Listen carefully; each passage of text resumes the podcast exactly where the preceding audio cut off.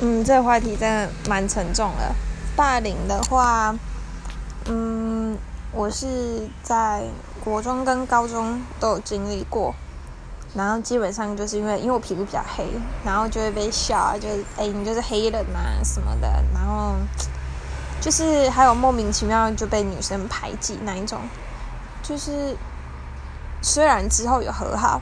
然后我问他们：“那你们当初为什么就是要这样排挤我？”他们也说不出那个原因。就，嗯，就是我也没有再继续呃追根究底的去问，只是我觉得被霸凌的时候那一种孤独感会让我就是真的很人生很黑暗，就是那个也是我不太愿意提起的一段。回忆吧。